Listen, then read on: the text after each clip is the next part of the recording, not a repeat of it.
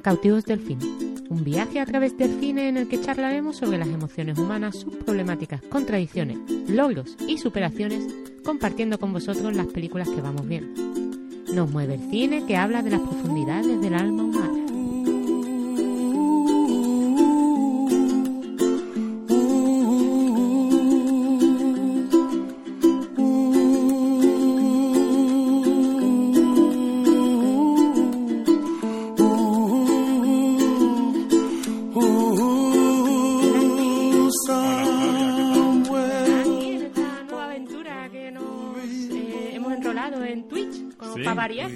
Enrolado en Twitch. Te he enrolado, pero bueno. eh, Sabes que no me gusta mucho mostrar mi, mi complicado rostro en público. Exacto, bueno, tú complicado. Eh, más bien poco agradecido. Exacto, ahí, ahí lo has dicho.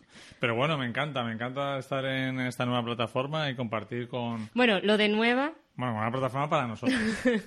para nosotros.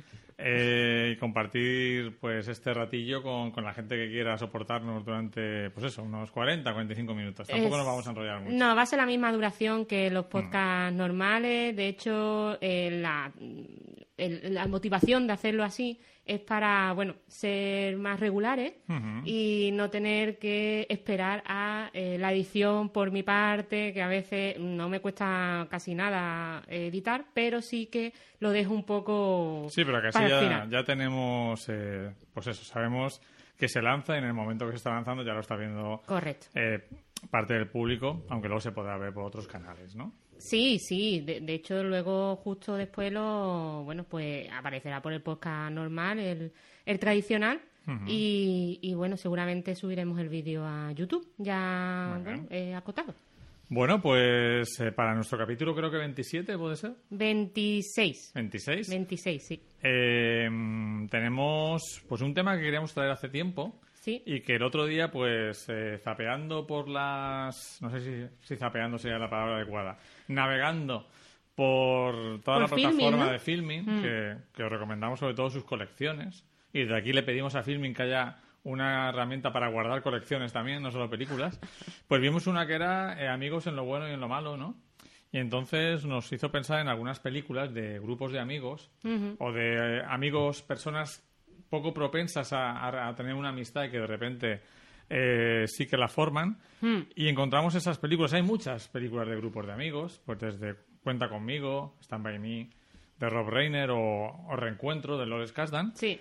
Pero eh, nos hemos decidido por cuatro películas. Por cuatro películas que además queremos, eh, queremos comentar en orden cronológico de la ambientación de la película. ¿De acuerdo? No tanto de cuándo fueron filmadas, sino de la ambientación. Y son la película Pride, Sí, Pride es un peliculón que no tenía conocimiento de él y me pusiste tú en conocimiento y me flipó, básicamente. Ahora hablaremos de ella. película Pride de 2014, dirigida por Matthew Barchus. También vamos a hablar de la mítica, sobre todo en Estados Unidos, El Club de los Cinco, de Breakfast Club, de John Hughes, Sí. eh, eh, película del 85. Eh. Eh, John Hughes, para, para los que no lo conozcan mucho, por ejemplo, es el guionista de Solo en Casa, de la mítica Solo en Casa. Pues ya ves, vamos, otro- otra película bastante conocida y, y, bueno, una comedia familiar que de hecho se podría decir que es un poco drama, comedia familiar, el Club de los Cinco. Sí, sí, sí, tiene ese punto. También del año 85 eh, traemos la polémica eh, San Elmo Punto de Encuentro, eh, que despierta pasiones encontradas, de Joel, Schumacher, dirigida en el año 85.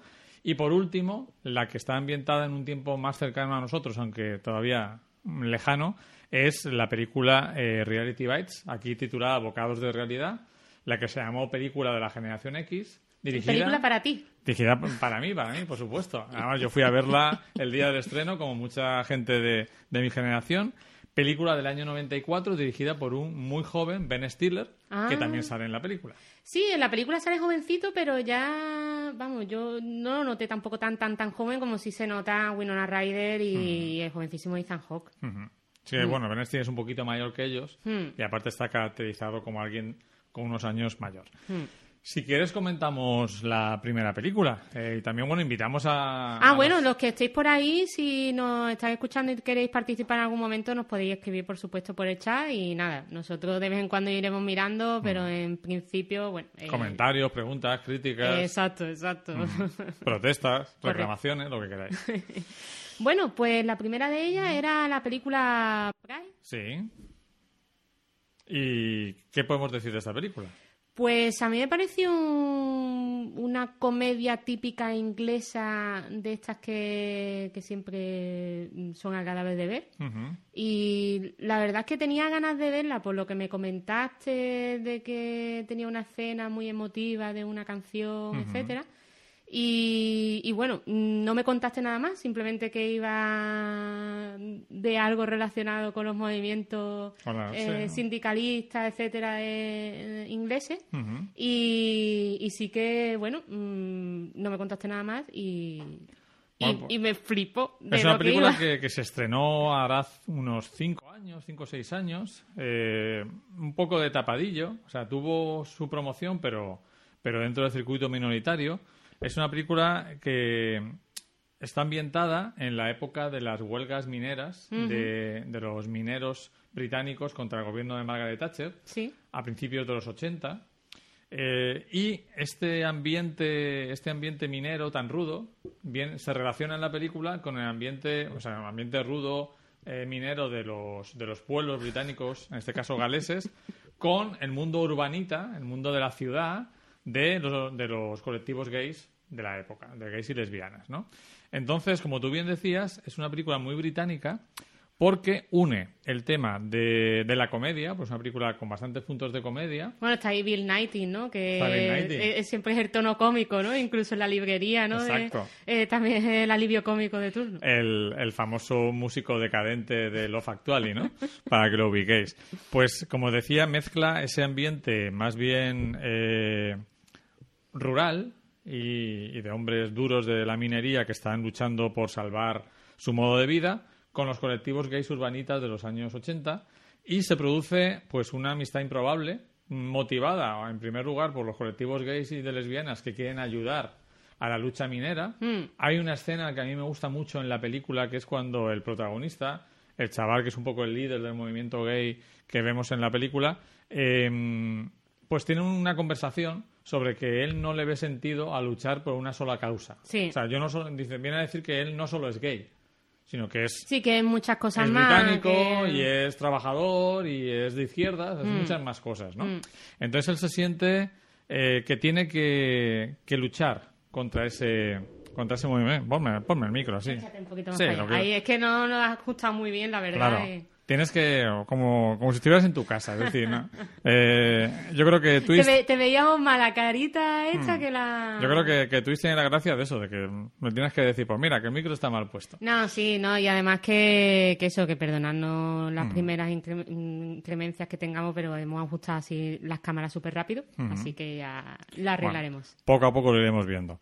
Y entonces, eh, lo que sería interesante de la, de la película es esa conversación en la que viene a decir que él no solo le interesa el movimiento gay, sino que quiere luchar por todas las causas que considera que son justas, ¿no? Sí, me pareció muy interesante en el momento en el que plantea, ¿no? Que, que pueden ayudar a los mineros, buscan un pueblo minero y todo, ¿no? Están intentando eh, hablar con sindicalistas mineros, pero ninguno le hace caso en cuanto le dice que son gays, puesto que recordemos que en los 80 y creo que hasta hace bien poco en ese momento, en el momento en que está ambientada la película, la- los gays estaban, eh, era delito ser homosexual en, Estaba perseguido. en Reino Unido. De hecho, bueno, el famoso eh, Alan Turing, que, bueno, no, no realmente no fue declarado abiertamente gay, pero sí que lo, eh, lo detuvieron y pasó tiempo en la cárcel por esto mismo, ¿no? Eh, sí, estaba bastante. eh, había un estigma social Sí, que además se une a que empieza el, el tema del SIDA. claro, exacto. entonces ya, incluso ya no solo es el rechazo por ser gay, sino el miedo a un, a un, miedo, un Contagio. miedo infundado, a un contagio por simplemente compartir eh, la misma habitación con alguien eh, homosexual. Y eh, vemos cómo ellos intentan ponerse de acuerdo o contactar, como tú bien dices, con todas las asociaciones mineras, con los sindicatos, y en cuanto oyen la palabra gay les cuelgan. Es, es que incluso queriendo que le van a dar dinero, ¿no? Sí, o sea, sí. es como algo, un- fijarse lo, lo, lo grande que era el estima en ese momento, ¿no? Es decir, no quiero tu dinero. O sea, me- estoy súper necesitado de dinero, pero tu dinero eh, no, no, no me viene bien. Afortunadamente, llaman, empiezan a llamar ayuntamientos, asociaciones de mineros que están fuera del, del sindicato, y entonces se les coge una simpática viejecita. Y ahí viene la parte más tierna de la película, que son todas esas mujeres y madres de mineros, que son las primeras que sí que aceptan a los gays. De hecho, cuando llegan al pueblo, eh, llegan, mira, han, han llegado tus gays. Tus gays, sí, ¿No? es estupendo, ¿no? Sí, porque hay una primera encuentro, una primera relación con uno de los miembros del comité que sí que parece eh, una persona muy abierta y que luego demuestra, ¿no? Que, que tiene un don de la palabra. Eh, creían, no apostaban nada por él eh, cuando diera el discurso en el bar gay, ¿no? En el bar de ambiente de ese momento donde están ahí todos reunidos, todo el colectivo. Y, sin embargo, dio un discurso magnífico que se los metió a todos en el bolsillo, ¿no? Eh, es muy interesante cómo dos colectivos eh, que a lo mejor que tienen un mismo enemigo, pero son totalmente diferentes, pueden unirse y pueden entablar una amistad, incluso eh, al final se dan cuenta que son reprimidos, ¿no? Igualmente por el sistema y que por ello tienen que luchar juntos, ¿no? Se tratan con, con cariño y humor diferentes aspectos de los dos colectivos. Por un lado, tenemos en el colectivo gay, tenemos al líder, pero también tenemos al, al chaval que escapó de Gales por la persecución de los pueblos pequeños a los gays y que no quiere volver a aparecer por allí. Tenemos al, que- al que ha sido actor famoso, más o menos, y que es el, uno de los el primeros, ¿no? segundo diagnosticado de SIDA en, En Reino Unido. en Reino Unido y que cuando se hizo la película todavía seguía vivo. Eh, los médicos no se lo explicaban, pero Hmm. eh, afortunadamente eh, supo, pudo sobrellevar la, la enfermedad. Y, y finalmente, pues tenemos también a, a las lesbianas dentro del grupo que quieren montar su propio, su propio colectivo, las disidentes, ¿no? Que Tú eres la lesbiana de lesbianas y gays por los mineros. tienen una lesbiana en todo el colectivo que quiere montar su propio grupo y bueno, con esa canción tan divertida, ¿no? Que van cantando de que toda, toda mujer tiene una lesbiana en su lesbiana interior. en su interior, sí, sí. Eh, y luego está toda la parte de los mineros y sus familias, desde esta mujer eh, súper comprometida, súper válida, que la animan los propios gays a, a estudiar un- una carrera universitaria y que acaba siendo una, una Sí, senadora. creo que una senadora, una con- bueno, sea, lo que sea de allí, de Sí, la Cámara, de, los de la Cámara de los comunes, ¿no? Correcto. Y luego pues, también está la parte más rancia dentro de los mineros, está que es la luego descubrimos que es la cuñada de Bill Nighy, que incita a sus hijos a provocar escándalos en, en el bar donde se reúnen gays y mineros y lleva a la prensa todo lo que está ocurriendo para denunciar lo que para ella es eh, horrible, que es que los gays están eh, están invadiendo el pueblo, ¿no? Sí, sí, sí. Entonces, pues un- una película que creo que es muy recomendable, con una escena muy emotiva, porque estarás de Bueno, acuerdo conmigo que eso- siempre, siempre que se canta, un colectivo canta en una película, siempre es emocionante. Sí, sí, sí. O, o cantan o se ponen en común para hacer algo, tipo en el Club de los Poetas Muertos, con el- o Capitán mi Capitán, sí, o en sí. Casablanca, Mm. cuando cantan. Y aquí pues cantan la famosa canción... eh, Bueno, famosa allí, ¿no? Porque aquí sí que no... No, es muy famosa en el mundo anglosajón. Anglosajón. que de hecho hay una película de Ken Loas que se llama Pan y Rosas, que es Bread and Roses, que es una canción que habla de que los, los humildes, los mm, pobres, no solo necesitan pan, sino también necesitan cultura, porque si no nunca saldrán de, de su condición. ¿no? Y es una canción, la letra ya es emotiva y la escena es Mira, mira, me estupenda. pongo ya. Es una, una escena que yo cuando vi en el cine me emocionó muchísimo, y aquí también. Y bueno, al final, aunque salen derrotados, se crea una amistad muy interesante en esa escena final, que no sé si quieres comentar, en el parque. Mm, pues sí, mira, es que estoy hasta emocionada. Mm, Me acuerdo de la, de la película y me, me, me causó mucha impresión.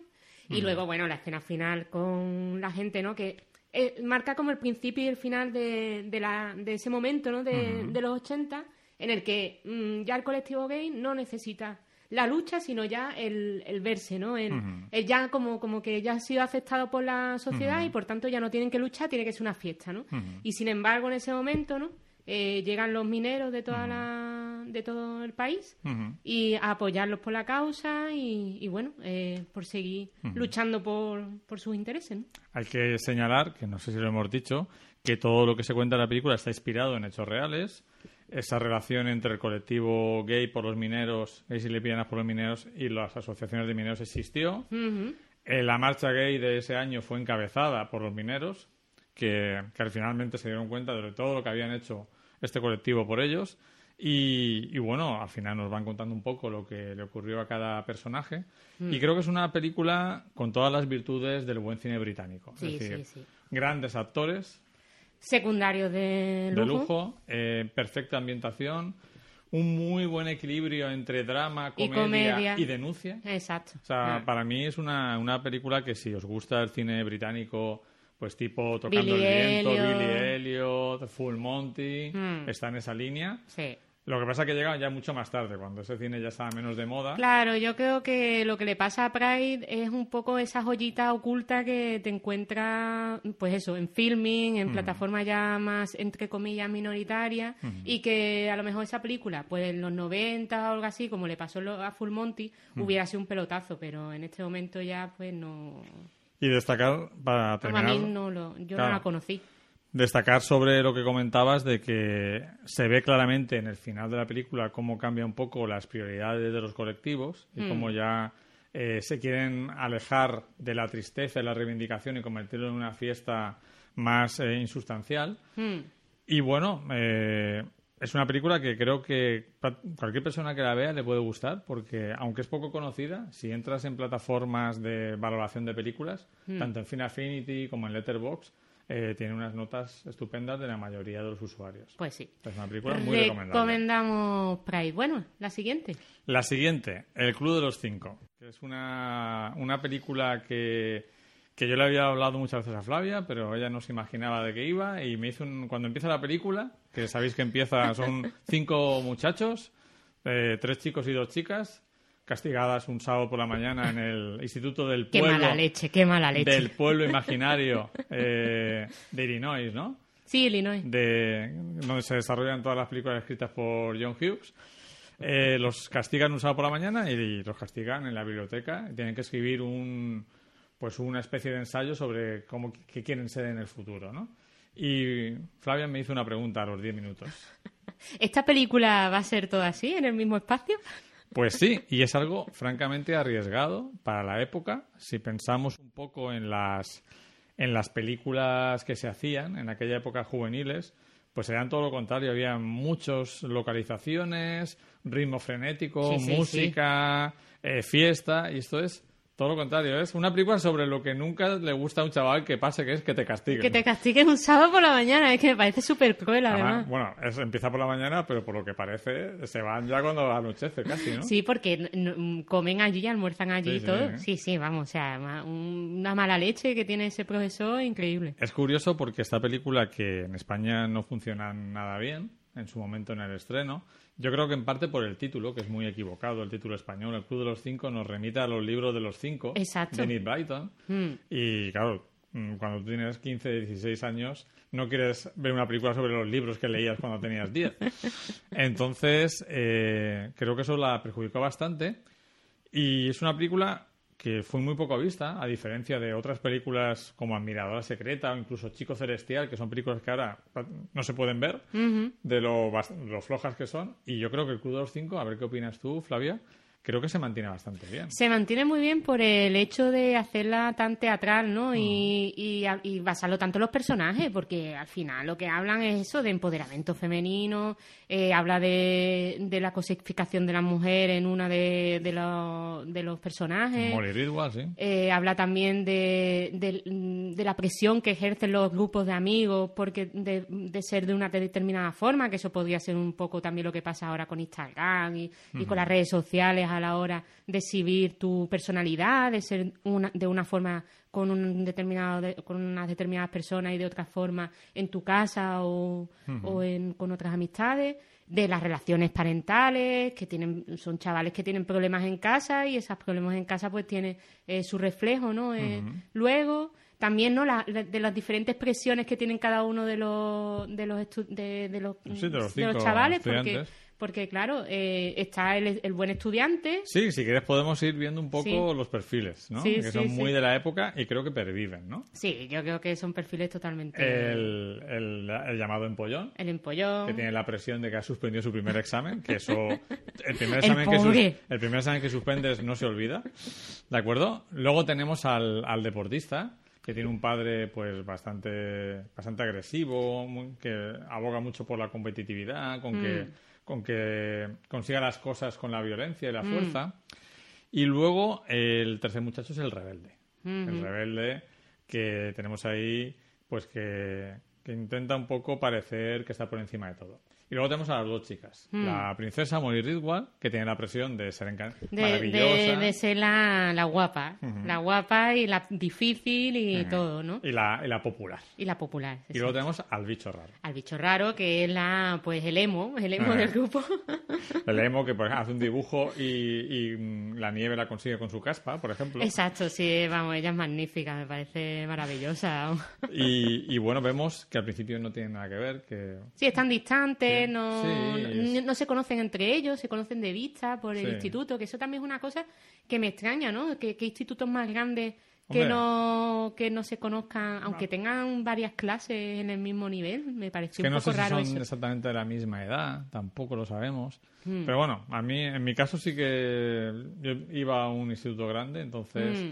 eh, sí que era normal que no conocieras a, a Hmm. muchas de las, de las personas. Hay desconfianza, hay prejuicios sobre los demás personajes, pero poco a poco van encontrando su vínculo, lo que les une. Que si quieres ahora lo comentamos, son básicamente eh, los problemas en casa, de diferente casa. índole, y los problemas con eh, los profesores y con el futuro, sus expectativas. ¿Qué te pareció esa descripción de...?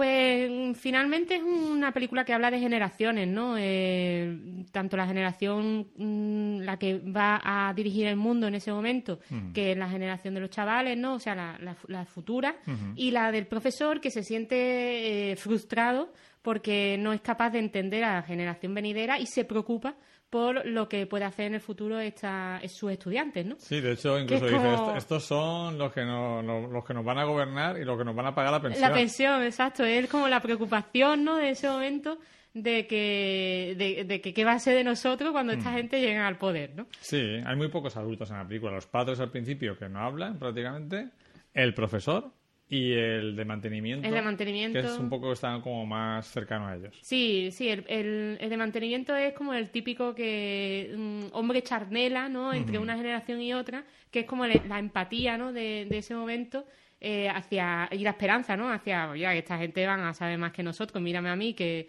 que eh, era un prenda a lo mejor y he terminado aquí eh, de, de barrendero, ¿no? y, y no pasa nada. Y, ¿Y y qué te, qué te parecieron los actores de- que interpretan a los cinco chicos y chicas? Eh, porque Hombre. luego algunos van a aparecer en la siguiente película y forman parte, muchos de ellos, de, de, de ese Brad Pack, aunque eso fue más en Rebeldes, con Tom Cruise y Robert Love y todo esto, pero sí esa generación de nuevos actores jóvenes que irrumpieron a principios de los 80. Tenemos ahí a Emilio Estevez, a Molly Ridwell, que es la princesa. Yo la única que conozco, lo que- el que conozco ahí es Emilio Estevez. Emilio Estevez, Yo pues- los demás no... Pues Molly Ridwell es, es la princesa de... De hecho, tiene una película que se llama La chica de rosa. O sea, ¿De que, que se enca- encasilló en el mismo papel, ¿no? Princesa, eh, amiga extraña. Sí, un sí, poquito sí. así, ¿no? Eh, luego tenemos a Ali Tengo que para mí una es una mosca. de las mejores actrices de la época. Una- Quita la mosca. La mosca. Ali Sheedy, que es una de las mejores actrices de aquella generación. Luego tenemos eh, a Jude Nelson, que es el rebelde, que también está en la siguiente película. Ujú. Y al Rubito, que ahora mismo no me acuerdo cómo se llama. El rubito, ni idea. Además, es que Que ha hecho ese sí que no lo he visto yo más Ha veces. hecho luego alguna película, pero es el menos conocido de los cinco. Eh, para mí están todos estupendos. Cada uno en su papel está genial. Hombre, a mí me gusta mucho el rebelde. El rebelde está. O sea, mm, como lo vi luego antes, porque esta sí que la vi después que la siguiente, eh, me gustó más la, la, la forma de actuar que tiene en esta. Es Mm. mucho más personal. O sea, mm, se luce más, creo. Mm. Es que John Hughes siempre destacó por sus guiones, por su puesta en escena sencilla pero eficaz y por la dirección de actores. Sacaba lo mejor de estos chavales jóvenes, decían, los que trabajaban con él, decían que, que era magnífico en el trato con los chavales, que, Mm. que los entendía, que los comprendía, que los los tranquilizaba con sus dudas, con sus Claro. inseguridades. El pobre John Hughes, la verdad que, que nos faltó ver más obras suyas porque el pobre murió de un infarto súbito paseando por las calles. Eh, hace unos años, pero ha- había seguido haciendo trabajos y creo que están todos estupendos, dan lo mejor de sí y la verdad es que te implicas mucho con, con los personajes. A mí no me parece una película magnífica ni redonda, pero sí una película muy conseguida. Tiene tics de los 80, pues los bailes en... Sí, bueno, el baile es súper gracioso. que creo que funciona muy bien, pero que no estaría en una película de hoy en día, No. seguro. Y es la típica escena del baile, cuando se habla de la película aparece. Sí, eh, esa, además yo había visto ya esa, esa escena y la del final, la de el protagonista, es que no sé cómo se llama actor. Jules Nelson con el puño en Nelson con el puño en alto, eso, vamos, es mitiquísimo, mitiquísimo. Mm.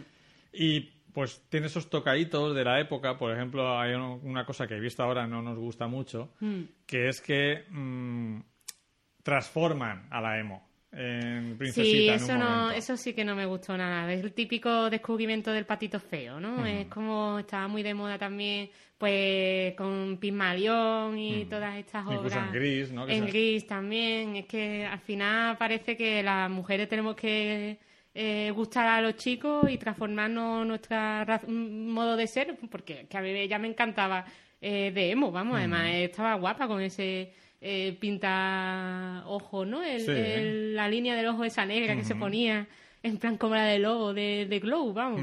Y, y, vamos, yo creo que el típico look de, de chica creativa, algo oscura, de la época y que siga habiendo. Sí, y sí. siendo una película eh, amable en líneas generales, tienen varios momentos de conversaciones bastante fuertes, como, como el tema de la violencia en casa del, del rebelde Mm. y el tema de la conversación sexual en la que habla la emo, que se inventa una vida sexual paralela un poco para impresionar, Mm. eh, que son escenas que sorprenden, Sí, sí, sí, vistas sí. hoy en día, en una película para adolescentes. Sí, sí. Se supone que los actores, bueno, a ver, los actores son mayores, pero los personajes serán de 16 años. Sí, están al final del instituto, Mm. 16, 17. Sí, sí. Y, y es un, como digo, una película, como tú bien sabes, mítica en Estados Unidos. Tú comentas que hay muchos podcasts. Hay muchos podcasts que se llaman The Breakfast Club. Entonces, claro, no tengo la duda de si es referencia ya al título de la película hacia otra cosa, una algo que ya existía en los... eh, porque sí que hay clubs en los institutos y tal. Sí que hay clubs de ciencia, tal, no sé cuál.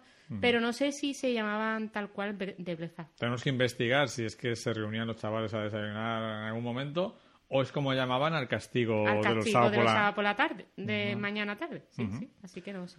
Muy recomendable. Eh, bueno, cualquier película de John Hughes eh, vale la pena. Eh, incluso las más flojas tienen cosas que destacan y que, y que son una cápsula del tiempo perfecta de cómo eran los jóvenes de, de los 80, más que las que son más alocadas.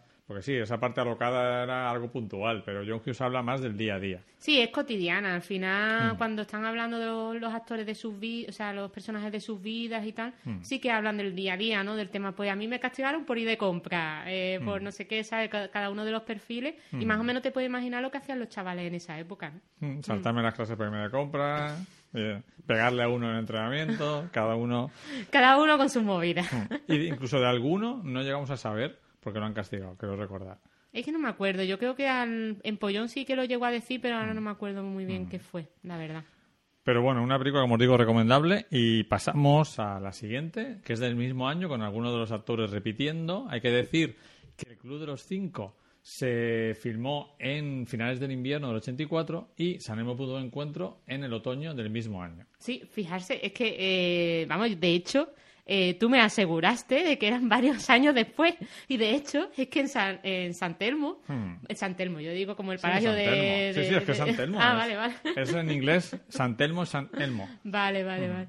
Eh, es lo que te estaba comentando, que es que en San Telmo están mm, caracterizados como un poco más mayores, porque si anteriormente estos personajes eh, todavía estaban en el instituto, aquí ya son postuniversitarios, ¿no? Acaban de eh, finalizar su graduado Sí, eh, universitario. Pues sí, es curioso porque está filmada el mismo año con unos meses de diferencia y en unas son eh, adolescentes, estas son ya prácticamente adultos, por lo menos por edad. Y esta es una, una película que gira, en primer lugar, alrededor de un bar, que es donde se reúnen, el fuego de San Telmo, ¿no? Esa, esa ilusión de mantener la, la, fuerza de la juventud. Y, y es un grupo de, de, amigos, por lo menos, que se supone que se han conocido en la universidad. Y, y bueno, es una película que está dirigida por Joe Schumacher, que para mí es un tipo que siempre hace películas bastante entretenidas y es bastante polémica, no sé si estará por ahí nuestro amigo Marco. no... sé, Marco, si estás por ahí, manifiéstate. que es una película que él sé que odia especialmente. Por eso, ¿por qué? Vamos, por una película estupenda. bueno, pues vamos a entrar un poco en desentrañar eso porque nos sirve para analizar cosas que, que estamos viendo hoy en día en la manera de valorar las películas. En primer lugar, la mayor crítica que se le hace a la película es que todos los personajes son horribles y que no te puedes identificar con ninguno. Es que son horribles. Vamos, por partes. Primero, ¿es necesario, en mi opinión, tener que identificarte con los personajes para que te guste una película? Porque entonces Grupo Salvaje de San Peckinpah, que está considerada una obra maestra, aunque para mí no es una de mis películas favoritas. Entramos en polémica. Pues es horrible porque no te puedes identificar con nadie, ¿vale? Eh, luego, yo creo que sí que hay personajes mm, positivos en la película, sobre todo los femeninos. Sí, los femeninos son bastante los positivos. Femeninos, mm, yo creo que, los que son pacharlos ahí son los tíos. Los tíos son bastante pacharlos, la mm. verdad. Y segundo, eh, yo no sé qué 80 vivieron otras personas, pero yo he conocido en mi entorno, no digo en mi grupo de amistad, que también puede ser, a gente así, pero clavada, clavada. Eh, el que nunca quiere crecer. El que, el que nunca quiere crecer, que es un irresponsable total, que es Rob Love. El que está obsesionado con una tía que se convierte en un, en un psicópata, vamos, en un acosador, vamos. El descreído que está enamorado de alguien y como no hacen caso, todo es una mierda, que es Andrew McCarthy. Eh, y luego también tengo a la... Artrepa. Artrepa. Artrepa que se folla todo lo que se mueve. Y, y, que intenta buscar el compadreo masculino para ocultarlo. Y luego en, las chicas, pues tenemos la enamorada del guapísimo, que nunca le va a hacer caso. Eh, luego tenemos a la que está el novio de toda la vida, que no se entera de que el novio... Le pone unos cuernacos que te muere. Y, y luego tenemos a, a, la, a, la, a la que viene de familia rica, que está más perdida que nada, que es de Ay, no me acuerdo. ah, de Mimur, claro. Uy, de Mimur. Que, que sigue en una, en una continua. Entonces, eh, para empezar, yo mm, sí que no me identifico, pero identifico a esos personajes. Claro, claro. Por ejemplo, yo recuerdo que vi al mismo tiempo Historias del Cronen, la famosa película sobre jóvenes españoles, y San Punto de Encuentro. Y mi entorno se parecía más al de San que al de la historia del Cronen. ¿De acuerdo? Eh, afortunadamente en mi entorno no tenía gente que estuviera todo el metiéndose rayas ni pegándose. Entonces, eh, por ese lado, y luego lo que hablamos de la crítica, ¿no? Valoramos las películas ¿Por qué la valoramos? ¿Por sus elementos cinematográficos? ¿Por su narrativa? Yo creo que es una película que funciona. Súper entretenida. O la valoramos porque no está de acuerdo con cómo pensamos o, cómo son. El otro día encontré una crítica de una película. o sea, una película que va de un abogado blanco pacharlo que ayuda a un afroamericano. Y había dos críticas. Una que decía, magnífica película sobre cómo se puede luchar contra las injusticias del sistema. Y otra crítica que decía, típica película de hombre blanco chungo que quiere sentirse bien por ayudar a un negro. Joder, tío. Fijaros. O sea, ahora ha llegado un momento en que nunca, ya no puede aparecer un hombre blanco que ayuda a un negro, porque eso es paternalista y demás. Nos damos cuenta que en la sociedad americana, desgraciadamente, los únicos que pueden ayudar a los afroamericanos son los blancos poderosos. Por ahora sí. Por ahora sí. Por ahora sí. Entonces, ¿qué clase de crítica es de una película criticar el argumento. Ya. O sea, que, Ay, este mundo de corrección política. Pero bueno, aparte de eso, muy entretenida. Una película que fluye magníficamente. Por ejemplo, Santelmo no tiene cuota negra. No tiene cuota negra, ni tiene cuota asiática. Ni asiática. Hay chicas, sí. Sí. Chicas, sí. Pero bueno, chicas muy chicas, o sea, cosificadas también, pero Exacto. Eh, pero al final está reflejando la época. Sí, ¿no? Y al final también ellas se revelan y bueno, y en el, el momento en el que la que es, bueno, la que también sale en el Club de los Cinco, es que no me sé los nombres de estos actores Eh, ¿a- a porque quién te refieres? A- la que era un emo en el Club de los Cinco, Alice aquí es Sheedy, Alice High Sheedy, que es la novia del, eh, de June Nelson, De June el, Nelson. el rebelde. Claro, aquí son eh, el que vota demócrata pero se mete de asesores